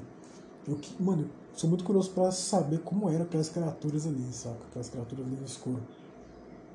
Mas aí beleza, então, ele, ele utiliza, utiliza, essa informação, vai para é, né, a localização a qual ele recebe a informação. Chegando na cidade, ele né, procura, mais uma vez, informação com um atendente de um bar ali, e ele né, descreve as características e tal, que usa uma armadura mandaloriana. Aí ele pergunta, ah, você está falando do xerife? Aí o xerife chega, aí eu perguntei, pô, mas primeiro, né, quando o atendente falou isso, o que o xerife estaria fazendo no lugar daquele, o que o xerife, o que o Mandaloriano estaria fazendo no lugar daquele e ainda usando, né, exercendo o posto de xerife ali naquele lugar? Falei, meio nada a ver, né? Aí depois eu me tipo, será que, sei lá, possa ser algum apelido talvez? Aí aparece o sujeito. Aí você vê, primeiro que apesar de usar a armadura mandaloriana, você fala, não, esse cara tá usando umas vestes aí que não condizem muito com os mandalorianos que a gente viu até então. Tá ligado? Parecia uma. Tava parecendo, tipo, uma coisa meio. Como é que fala? Não é gambiarrada, mas. Meio. Ah, juntar alguns pedaços ali de, de trajes e tal nem roupa de baixo, nada a ver com a armadura por cima, pronto, a gente tem aquilo ali, mas você pensa, é, tá, é diferente. Ele parece mais esguio que o Mando também. Mas falar, pode ser simplesmente questão corporal. Mas aí então o Mando confronta ele, né? Fala, você não é Mandaloriano, né? porque ainda mais mostra ele é, tirando o capacete ali e tal. E até então, naquilo ali, a gente, pelo menos eu, não sabia né, que tinha essa coisa, apesar de ter visto o Jango Fett lá atrás, e eu não tinha me ligado ainda. Não sabia que essa coisa que, que os Mandalorianos podiam tirar o capacete, né? Alguns, né? Dependendo de qual vertente fosse. Só que ele tira o capacete ali, ele mostra que, tipo, ah, o Mando confronta ele, onde você conseguiu essa armadura? Você não é Mandaloriano. Aí fala, eu consegui, comprei de uns, de uns Jawas, né? E. É tipo, não, eu exijo que essa armadura volte para, tá ligado? Volte para quem quem tem o direito de possuir uma armadura dessa, né? Tipo, não, vou pegar essa armadura e vou levar ela de volta. Aí eu falo, aí é, quando eles vão para confrontar, né? Veio todo aquele tremor do bichão lá, tipo, percorrendo a areia e tal. O bichão come um dos um banta lá que tava lá no início, assim, né, do povoado. No início do território do povoado. E eles falam, ó, se tu me ajudar a matar esse bichão, né, que tem aterrorizado essas terras por uma cota, por muito tempo, eu entregar a armadura para você. Aí o mano pega e fala, ah, não, beleza, trato feito, trato feito, o mano é incrível, ele não recusa nenhum serviço, por mais, né, tipo, desnecessário, não desnecessário, mas mais diferente que ele seja, ou arriscado, ou às vezes eu poderia me eu poderia me privar disso aqui, entendeu? Mas não, tipo, vamos, vamos embora e tal. Ele aceita o serviço. Aí tem toda a treta lá, eles têm que se unir com aquele povo, o povo da areia, né? Aquela cena dos cachorros, na moral, eu fiquei. Os, entre né, dos doguinhos, entre aspas. Eu fiquei, tipo assim, primeiro eu falei, pô, eles estão lascados, estão ferrados, eles vão ser comidos vivo aí. Mas depois, tipo, eu consigo dar um jeito e tal, né? Primeiro, eu fiquei surpreso de estar tá aparecendo aqueles bichos ali e tantos deles, né? Depois eu fiquei surpreso de o Mandaloriano conseguir se livrar daquilo ali, né? Usando, tipo, aquela habilidade né, de conseguir falar meio que a língua do povo da areia. Então, muito louco isso. Muito louco isso. Mas... É beleza, eles vão se junto com o povo da areia, tem todo aquele planejamento e tal. O povo do... né, é necessário, acaba sendo necessário que o povo ali, o pessoal do povoado se junte com o povo da areia para poder conseguir acabar com aquele bicho ali, tipo, e aí vai ficar. A paz vai né, se estabelecer entre todo mundo e tal, todo mundo satisfeito, beleza. Eles vão lá, tipo, no meio de umas viravoltas, conseguem lidar com o bichão. O mando traz a armadura, então, do, do, xerife de volta. E. Só que, né, ele é surrupiado ali na volta. E perde, né, praticamente tudo ali que ele tinha conseguido e quase que perde a, a mochila jato também, mas foi uma cena muito engraçada que conseguiu ferrar com o molecote lá. Né? Tipo, ah, eu te dou a mochila. Né? O, não, o, o, molecote pediu a mochila dele, troca. Parece que o mano tava realmente apto a né, se desvencilhar, tipo, de, se né, doar qualquer equipamento dele, qualquer coisa dele, para que o Yodin não fosse ferido. Mas acabou que ele escolheu a mochila e pro azar dele, né, a mochila era controlada pelo mando. Mas no fim ele consegue né, resolver de boa, chega ao local onde ele tinha deixado, né? Chegou na oficina lá, o local onde ele tinha deixado a sua nave Razor Crest. Então, é, a dona da oficina, elas, ela apresenta, né, um novo trabalho que, no caso, é o de levar aquela passageira, né, que estava com seus ovos ali, que precisava que levasse seus ovos, né, tipo, até o local onde estava o, o marido dela, né, e o marido dela tinha, tinha informação. Quer dizer, eu não me recordo se é o marido dela ou se é o local. Não, o local onde né, o marido dela estava. Nesse local ele conseguiu informações para poder encontrar outros Mandalorianos. E. Então é o que acontece, né? Tipo, o trabalho oferecido né, foi por causa disso, né? De, a mulher da oficina disse que sabia alguém, conhecia alguém que tinha informação de havia outros Mandalorianos, e era essa passageira aí, tipo, ela necessitava que né, os seus ovos fossem transportados e não em velocidade de hiperespaço, né? Não na velocidade da luz. E, e isso era um problema para o Mandaloriano, né? Porque era o único jeito de ele não de conseguir não ser rastreado né, pela República ou por algum outro pessoal aí que não seria de muito convênio. Mas então, tipo, navegando né, da forma mais lenta, eles vão, né, tipo, seguem viagem e tem toda a treta lá com os X-Wings ali da República e tal, ele, né, fica preso naquele lugar de gelo, mas né, o Yoda, né, o Yodinho, ele desperta as criaturas ali, aquelas parecidas com aranhas e tal, tipo, bicho asqueroso e que lasca o medo, viu? Mas no final, tipo, acabou tudo certo. O pessoal do, dos X-Wings que danificaram a nave do, do Mandaloriano é, é, ajuda a matar as criaturas e tal, que estavam atacando e encurralando né, o Mandaloriano, o Yodinha e a passageira ali na nave, na Razor Crest. Cara, eles estavam em apuros ali, tá ligado? Se o pessoal dos X-Wings não tivesse aparecido, e mais uma vez, foi aquele elemento assim de que ah, uma ajuda externa vai salvar, salvar os protagonistas no último instante, mas cara, era algo que você não esperava, apesar de ter sido mostrado, era algo que não, você não esperava né, que acontecesse e tipo, aconteceu, você, pô, não esperava. A última coisa que eu esperava que era que aquele pessoal dos X-Wings ali detonasse todas as criaturas e tal, tipo, que estava ameaçando a vida deles, mas apesar de ser um clichê né, dessa ajuda inesperada, eles conseguiram utilizar bem aquela coisa, né? O clichê, tipo, serve bem quando você consegue utilizá-lo de uma boa forma. Mas então, né, o, o Mando, ele consegue finalizar os todos os reparos e tal que necessitam e apesar de tipo, de estar tá muito precária, a nave consegue subir, consegue levantar, levanta voo e segue em direção ao planeta, né, ao destino. Mas chegando lá, a passageira se encontra com seu marido ali, tipo, parece que estava esperando já no porto, né? E ele vai atrás da informação e tal. Tem toda aquela treta lá com. Na moral, eu achei uma baita de uma filha da putagem, cara. Que aqueles. Não sei como eu vou chamar, mas aqueles moluscos, né? Pescadores lá fizeram. Né, lançando o Baby Yoda né, naquela, naquela banheira, naquela banheira não, tipo, naquele tanque onde havia aquele animal lá, tipo, eu achei, mano, muito louco. O Mandaloriano tipo, pulou direto, tá ligado? Não pensou em nada e tal. Achou filho da putice. Aí chegou a cena aí que, meu amigo, impactou todo mundo. Antes a gente tinha visto aquela mulher misteriosa lá, mas eu não sabia o que era, pelo menos eu não fazia ideia.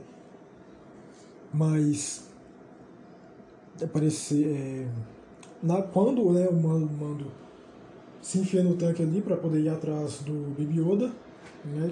O, ele fica todo é, tipo acuado, né? Porque ele não tava podendo fazer nada e tal, tipo, e chega os outros Mandalorianos, os três Mandalorianos, né? Que a gente conhece ali naquele momento, tipo, e uma chega ali descendo a porrada, cara, foi uma cena muito foda. Aí, tipo, nessa hora nenhum linkei, mas depois que eu fui linkar, né, que eu vi a, aparência da personagem que tinha aparecido lá no começo, a mulher misteriosa, e depois a Mandaloriana que tava ali junto com os outros dois, Aí que eu reparei, mas provavelmente né, já estavam de vigia desde aquele momento ali e tal. E é, É, até porque tipo, ia servir de interesse, né? Ter mais um Mandaloriano ali né, no que eles estavam querendo fazer. Tipo, aí chega, eles chegam né, botando pra quebrar e tal, muito foda. Aí você, você pensa assim, pô, isso aí, ó, naipe de Mandaloriano, tá ligado? Não deixou de ser foda, tá ligado? Aí se lança aí, os caras é guerreiro mesmo.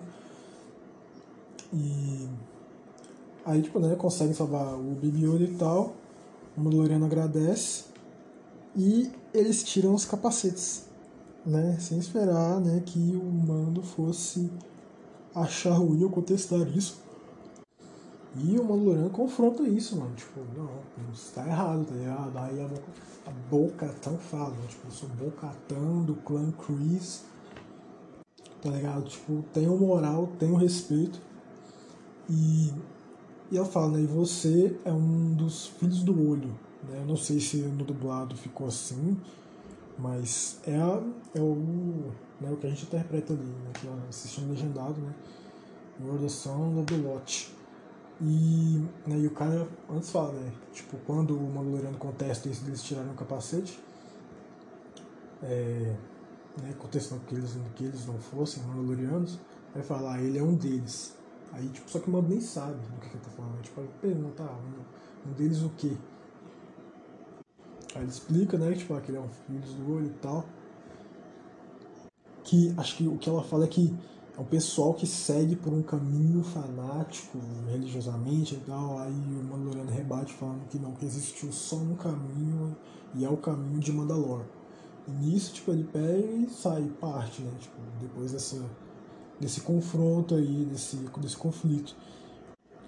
E aí, né, tem o pessoal, ele chega ali no porto e aparece o pessoal ali que né, teve treta com o Mandaloriano, os ministros e acontece né, uma pequena batalha ali de poucos segundos e tal, e todos ali, né, graças à ajuda dos outros Mandalorianos. E então, tipo, ela fala que né, precisava da ajuda e tal, elabora uma proposta, né?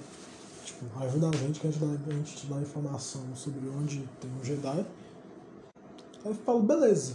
Aí tem uns contratempos ali, né? Quando eles vão invadir a nave, eles falam que era no máximo um esquadrão, só que porra nenhuma, era muito mais gente, muito mais troopers. Mas no final, tipo, eles conseguem né, o que queriam e tal. A gente descobre que o Gideon tá por trás aí de outras, de outras tarefas, de outras operações, né, remanescentes do que sobrou do Império ali naquela área. Né? Tipo, e você vê que os caras é fanático mesmo, né? Parece kamikaze japonês da Segunda Guerra. Né? O piloto lá, tipo, mata os dois, né? O piloto com o piloto dele, assume o comando ali da nave e joga ela lá para baixo, para acabar com tudo. É, tipo, totalmente fanático mesmo. Né? Quase que uma religião, né? esse negócio, né? esse negócio do Império. E... Mas então, tipo, depois de né, pegar é, a sua nave para poder voltar, né? Que tipo, tava com. Não tava com os reparos lá na excelência, né? Ele resolve parar em Navarro, né? E, e ver, tipo, como que as coisas melhoraram ali e tal, depois que ele foi embora. Depois de, de passou todo aquele tempo e tal, e ver que tá progredindo. Você vê que tem uma escola onde tava o núcleo imperial ali né? Tipo, tem a cena com o Baby Yoda ali pegando aquela bolacha, aquele biscoito azul. A neve é muito doido, pegando um biscoito azul com a força. Mas. Aí, tipo, tem aquela nova missão deles acabarem com. com uma base né, de operações ali. Não de operações, mas uma base do Império que tem ali, que tá atrapalhando Navarro e tal, e que se eles destruíssem aquilo ali, tipo, ia acabar com o Império ali naquela região, ia ficar limpo. Eles vão lá e tal, e no meio da missão descobrem que né, estavam fazendo experimentos utilizando o sangue do Baby Yoda, mano, uma loucura esse bagulho aí. Aí, tipo, abre um leque pra, meu Deus, o que que eles estariam fazendo, né? O que, que, que eles estariam planejando com, todo isso, com toda essa coisa aí? Porque era uma coisa super secreta e tal, que não era pra ninguém saber. E que eles estavam focando né, seus esforços nisso. Mas Aí beleza, eles conseguem, no final das contas conseguem destruir tudo, destroem o pessoal que tava perseguindo eles na fuga, né? No final o Mando ainda consegue dar, dar jeito nos caças, né? Nos caças que sobraram ali na perseguição. Né? Consegue acabar com. Acho que um foi destruído antes deles chegarem perto da cidade. Né? E tinham outros dois e ele consegue acabar com os dois, né? Tipo, desviando a atenção de um, focando só em outro ali, né? Tipo, indo lá no limite, onde uma aeronave consegue, uma espaçonave consegue chegar ali na, quer dizer, não é exatamente o limite, né? Porque a espaçonave ela vai para o espaço, como eu disse. Mas ele faz uma manobra ali, tipo, vai lá para cima e desce no chão, tipo, em direção ao chão, né? Virando a nave e detona, consegue detonar os dois carros ali, um por um. Tipo, aí eles comemoram, né? O Acaradone e o Griff comemoram quando o Mandaloriano consegue. E, né, tipo, ele consegue né, detonar os caças depois da nave ter sido devidamente né, recuperada, né, devidamente é, reparada, consertada. Só que um dos, né, tipo, até um, teve um closezinho estranho, né, num dos mecânicos, quando é, a nave foi deixada para ser consertada. É, eu reparei isso, tipo, parecia que tinha alguma coisa de importante. E no final lá, né, mostra que ele colocou um rastreador na nave a pedido do Moff Gideon. Mas aí depois disso o Mandaloriano, né, é, acho que o Griff, né, tipo, quis que ele ficasse ali para comemorar, alguma coisa assim, falando com o Mando, né, por mensagem, né, tipo, por, por, por chamado, por voz, não sei se, sei se chamar, por, por comunicação, né, ali ele começa com o Mando, tipo, aí o Mando fala que não pode ficar e tal, ele parte e vai em direção ao seu destino, que é o planeta onde ele encontraria a Soka Tano. Ah, é, né? esqueci de falar que a Boca revela, né? É, que tal planeta ele, o Mandaloriano ia encontrar a Soka Tano, tipo, e nessa, nessa hora aí, moleque, na moral, tipo, acho que quem assistiu aí, tá ligado, vibrou, porque não, não tinha sido revelado, pelo menos pra mim, até onde eu vi, não tinha sido, tipo, até o momento né, que eu assisti o episódio ali, não vi ninguém dando spoiler, tipo, nada vazado, nada do gênero. E, cara, foi muito foda, tá ligado? Cara, foi, um, nossa, foi uma revelação assim, meu Deus, a gente vai ver um Jedi e não qualquer Jedi, a gente vai ver a Soka Tano, tá ligado? Um, um Jedi importantíssimo aí pra, pra franquia, tá ligado? Pra história, principalmente. Né? Tem um vínculo muito forte com a Anakin e tal. Ela, né, tipo, ela só, só não é uma das mais conhecidas, né, tipo, externamente porque não participou dos filmes, né, porque só faltava isso. para consolidar a imagem né, perante todo o grande público ali. Mas para a franquia de Star Wars, tipo, principal ali, se for considerar todos os outros materiais que são também muito relevantes, né, como as animações, ela é uma das personagens mais importantes. E então eles partem né, para o planeta onde a Ahsoka estaria. E lá eles encontram ela. Tipo, primeiro tem uma, tem uma sequência né, de ação muito foda, né? Tipo, no nevoeiro ali em frente aos portões da cidade, onde tudo está escuro e o pessoal não enxerga nada, não enxerga onde a Ahsoka está. E, tipo, furtiva do jeito que ela é, ela consegue se desvencilhar dos soldados, eu posso chamar assim, que estavam ali protegendo os portões da cidade e tal, e a luz né, só aparecia ali no nevoeiro quando os sabres da Açúcar acionados, os sabres brancos, o que era um contraste perfeito. Cara, na moral, o pessoal de, de fotografia, né, responsáveis pela parte visual ali, do cenário e tal, na moral, então de parabéns. Eles conseguiram fazer um contraste muito foda. Aí, tipo, era aquilo, ela acendia os sabres, dava cabo de um, dava cabo de um soldado ali, de um guarda, e logo, logo em seguida, né, ela falar, embanhava né, os, os sabres, né, ela recolhia, depois tipo, ia acender os sabres de novo, né, só quando fosse dar cabo de outro soldado tal, e era isso, tipo, ela zoom, dava cabo de soldado, né, recolhia, aí tipo, puro silêncio. E quando ela acionava o sabre, sabia tiro, tiro, tiro, tiro, tiro, tiro. Aí quando ela recolhia e tal, silêncio, cadê a soca? Sumiu. Aí só aparecia, tipo, de trás de algum soldado aí, quando, né? Não desavisado, mas tipo, não dava para poder rastrear a açúcar, não dava para perceber onde é que ela estava. Ela foi dando cabo de cada um. Aí no fim das contas ela, tipo, né, conflita ali com a dona da cidade e fala, não, tipo, eu vou libertar essa cidade, não tem nada que você possa fazer, e é isso aí. Aí beleza. Aí tipo, isso corta, né? Aí o Mandaloriano. Acho que tem uma cena da cidade, posso estar enganado. Mas aí o Mandaloriano chega lá, né? Ele parte com o Yoda, vai na cidade em busca de informações. Eles deixam chegar, ele chega, né, entrar na cidade ali e tal. E a dona da cidade né, age com interesse para com o Mandaloriano e fala: Não, se você conseguir matar a Jedi que está me causando problemas, essa lança de Beskar é sua. Né? E todos sabemos como o Beskar é valioso, uma arma de Beskar, então, meu amigo. E aí você vê, pô, isso é uma arma muito valiosa. É logo quando ele está examinando o bagulho, né? Tipo, ele bate e o, o metal da da lança entra em ressonância com o da armadura dele. É muito, é muito da hora. Aí você fala, pô, é Beskar, né? É algo que pode. Até o momento eu falei, pô, é só uma lança de Beskar e o que vale é o metal. Mas não, depois né, a gente cai na real que é uma arma que confronta com um sabre de luz. Se pá, a única, posso estar enganado, mas pelo menos que a gente tem conhecimento que é mais famoso ali. É, um, é o único tipo de arma que conseguiria dar cabo de um sabre de luz, né? Conseguiria se equiparar um sábio de luz, poderia defender, poderia ser usado para poder lutar com alguém usando o sábio de luz por igual. E, e por igual né? porque tipo, poder de corda de sábio de luz provavelmente é maior do que de, de uma lança de besta. Mas aí, tipo, ele age, né? Falando, não, beleza, eu vou cumprir esse job e tal, me fala onde é que ela tá. Ao que me parece, ele só aceitou, entre aspas, esse trabalho é, para poder ter informação da localização né, da Soca ali, naquele, naquele território, naquele planeta.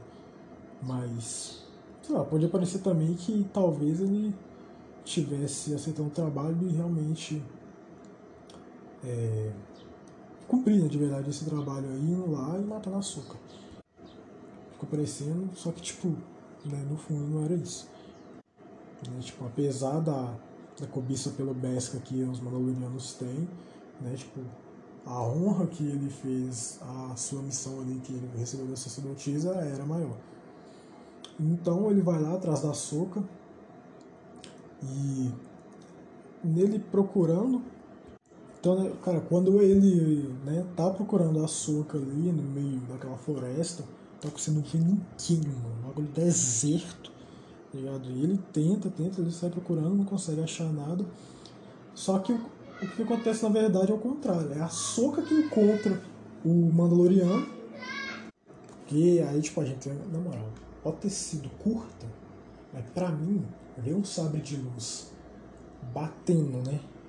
Tá ligado? Dando aquele impacto ali em um material de pesca, pra mim foi uma das melhores coisas, tipo, de toda a série. Foi uma das melhores cenas de luta ali pra mim. Não poder dizer que é bobagem, claro, você tá viajando, mas sei lá, pra mim o visual, tá ligado? A sequência de ação ali, por mais que curta, cara, eu acho uma das melhores da série.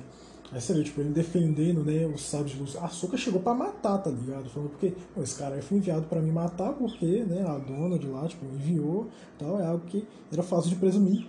Mas ela chegou pra matar o Mandaloriano. Se não fosse o Beskar ali, tipo, ele tinha ido pro saco, tá ligado? Fico imaginando se fosse algum outro Mandaloriano né, que não tivesse uma armadura de Besca, que usasse um metal que fosse suscetível ao sábio de luz, provavelmente, cara, um Mandaloriano comum teria, ter, teria tido os membros decepados. Mas aí, tipo, quando você acha que ele consegue consegue imobilizar ela, tipo, ele pega e dá o plot twist de batalha ali, né? Ela pula por cima do galho e faz ele ficar acuado mas aí, tipo, ele consegue né, fazer ela parar, tipo, a Soca tá gritando o nome dela. Quando ela, ele grita o nome dela, tipo, aí ela exila, ela para. E ele fala né, que foi enviado por, por Bo-Katan e tal. Aí explica toda a situação para ele. Cara, a gente tem né, todo, todo o processo de conhecimento ali da Ahsoka com, com o pequeníssimo Yoda né, cara? Que, tipo, mano, é muito bonito, é muito lindo, velho. E é nesse, né, nessa relação, nessa relação, mas nesse processo da Ahsoka conhecer o pequeno Yoda que eles, né, nós descobrimos qual é o nome do Yoda, né? Tipo, fala que é Grogu, ela chama ele de Grogu, aí ele pergunta, Grogu? Aí tipo, fala, sim, esse é o nome dele. Aí a gente, pela primeira vez, a gente, né, é, é dito para nós qual é a real identidade, né, o, real, real, o real nome daquela criaturinha ali. Tipo, aí ela revela, cara, ele tem um passado, mano. Eu não imaginei que fosse isso, achei que fosse uma coisa mais aleatóriazinha assim. Tipo, ela explica que ele era um aprendiz Jedi do templo, né? Que sobreviveu a. Né, tipo, a Ordem 66, tipo, a chacina que o, né, os clones e todo o pessoal do mal fez com os Jedi, né, caçando um por um, ele conseguiu sobreviver, ele foi uma das crianças que sobreviveram, né, vi aquela cena, é uma das mais impactantes cenas aí, tipo, da franquia inteira, na moral. Tipo, eu, eu poderia dizer que, que é uma das melhores cenas dramáticas, assim, poderia ser bem curtas, tipo, a criança chegando e perguntando, né, Mestre Skywalker, eles são muitos, o que nós iremos fazer? É tipo, só dá o close do Anakin com um olhar de malvadão, né, acionando o sabre, velho. Na moral, aquilo ali dá um aperto no coração. Aí você imaginar, pô, toda essa atrocidade aí, o Yoda, né, é um sobrevivente, aí fala, o que que esse, o que que esse bichinho ali não carrega, né? Esse bichinho com um olhar tão inocente, um olhar tão infantil assim, que tem o comportamento de uma criança, né, condizente. O que que esse molequinho aí já não viu acontecer na frente dele? E ela disse que, cara, tipo, que esse sente um, né, um ressentimento, não um ressentimento, mas um medo né, advindo do Yoda e do Yodinho. E ela fala que ela sabe como isso é perigoso, como isso pode corromper alguns de nós, né? Tipo, os melhores de nós. Cara, nessa hora aí, na moral, quem. Quem tá ligado, mano? Quem, quem assistiu os filmes aí, mano? Tipo, arrepia nessa hora aí, você fala, porra. toca lá no fundo assim, do corte, na moral. Hum, pega bem lá no fundo, assim, aquela coisa tipo assim, meu Deus. Aquela coisa ali que afeta o fã, tá ligado? Que faz emocionar. É isso aí, tipo, ó, afeta até os melhores de nós, né? Tipo, aí você remete, né? Toda a relação que a Soka teve com a Anakin, você sabe de quem, de quem que ela tava falando, né? Quando ela disse isso. Né? Um Jedi, um grande Jedi, né? Os melhores de nós, indo para o lado negro.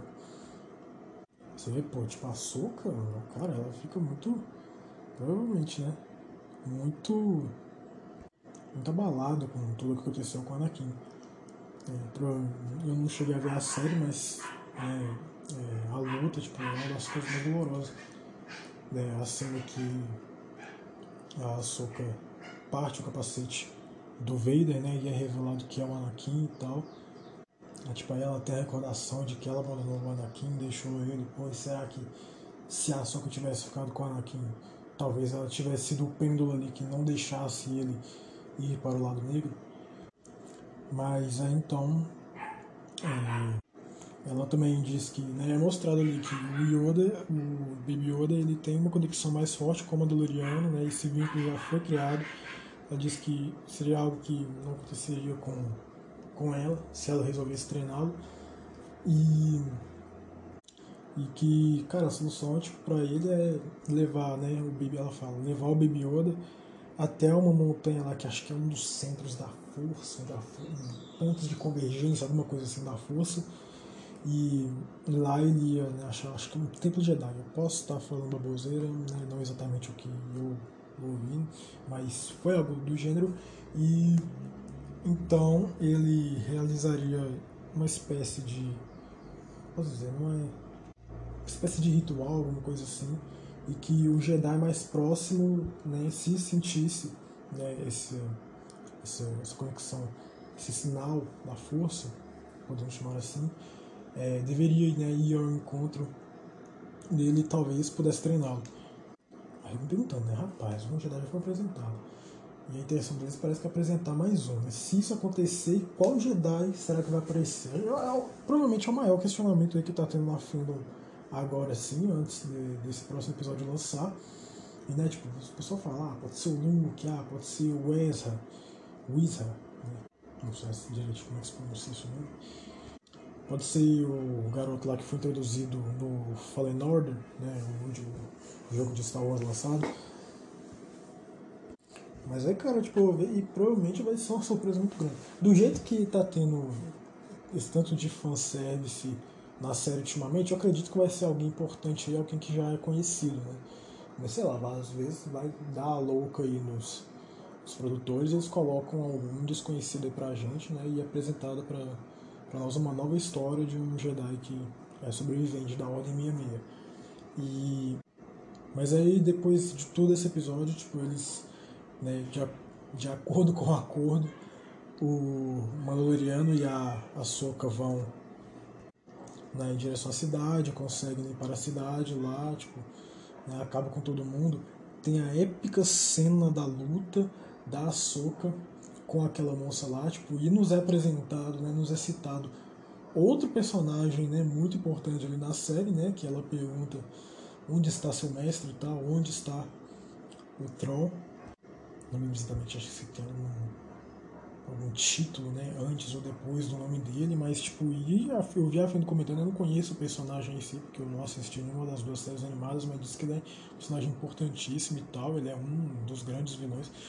Tipo, acho que de Rebels, acho que ele é o grande vilão, né, foi o que eu ouvi falar. Posso não tá, estar certo disso. Mas é que era importante ele é. E a gente pensa, né, talvez no futuro vilão pra série, né? Quem sabe? Porque, cara, eles jogarem isso assim na série, provavelmente duas ou um. Eu acredito que eles vão introduzir isso aí em Mandaloriano futuramente, ou isso servirá aí de base para uma provável futura série da Soca, entendeu? Já havia algo ali, né? Um, um objetivo, né? Encontrar esse cara aí. Objetivo da própria Soca. E na moral, que mulher usada, viu, rapaz? Tipo, ela peita todo mundo ali sem pestanejar, sem hesitar, e é isso aí, tá ligado? Peita Darth Vader, tá peitando esse cara aí que ele é fodão também, tá e ela não tá nem aí. Na moral, ela se tornou muito experiente, viu? O cara, ele evoluiu pra caramba. E tá, né? Não assisti nenhuma das duas séries, mas né, pelo, que, pelo que é visto ali, cara, pra ela ter se tornado uma Jedi que chega nesse nível assim, ela tem que ter evoluído sim né, de aprendiz do Anakin Skywalker até, até uma Jedi né, renomada do jeito que ela é, né, experiente em batalha. E, cara, no final das contas, né, é, não é mostrado. Tem uma coisa que fala, tipo, pelo que eu me lembro, não é mostrado o que acontece com a, a dona da cidade ali, que a Asuka estava enfrentando. Não, não chega a mostrar ela morrendo, ou se, sei lá, mostrou algum barulho de sábio cortando é, cortando alguém, tipo, eu não cheguei a notar, eu estava vendo como eu embaixo, mas, cara, tipo, eu não me recordo de ter mostrado o que aconteceu com, com, essa, com essa dona aí. Eu pensei, talvez ela possa ser usada de refém, alguma coisa assim, ou, ou prisioneira, né? Talvez resolveram prender ela, porque se não mostrou ela morrendo, eu acredito porque deram alguma outra finalidade para ela. Mas aí no fim das contas a Ahsoka né, entrega a, a lança de Beskar pro Mando. De princípio ele, ele hesita, né, ele recusa, mas depois ele aceita e tal, né? O argumento dela e tal. Aí beleza, aí ó, temos aí o Mandaloriano com uma armadura de Beskar, utilizando uma arma de Beskar, meu amigo. Um cara desse treinado pra podar um trabalho, viu? Vou te falar. Pra Jedi. E é, provavelmente é da CIF, né? Acho que dá, talvez não fosse batalhar contra, mas imagina, maluco. Imagina um sujeito desse aí, né? Tipo, bem treinado aí nas artes das. das esgrimas, tá ligado? Batalhando, né? Contra Jedi, assim, pau a pau. Cara ia ser uma das coisas mais fenomenais de ver, né, velho? Sério mesmo.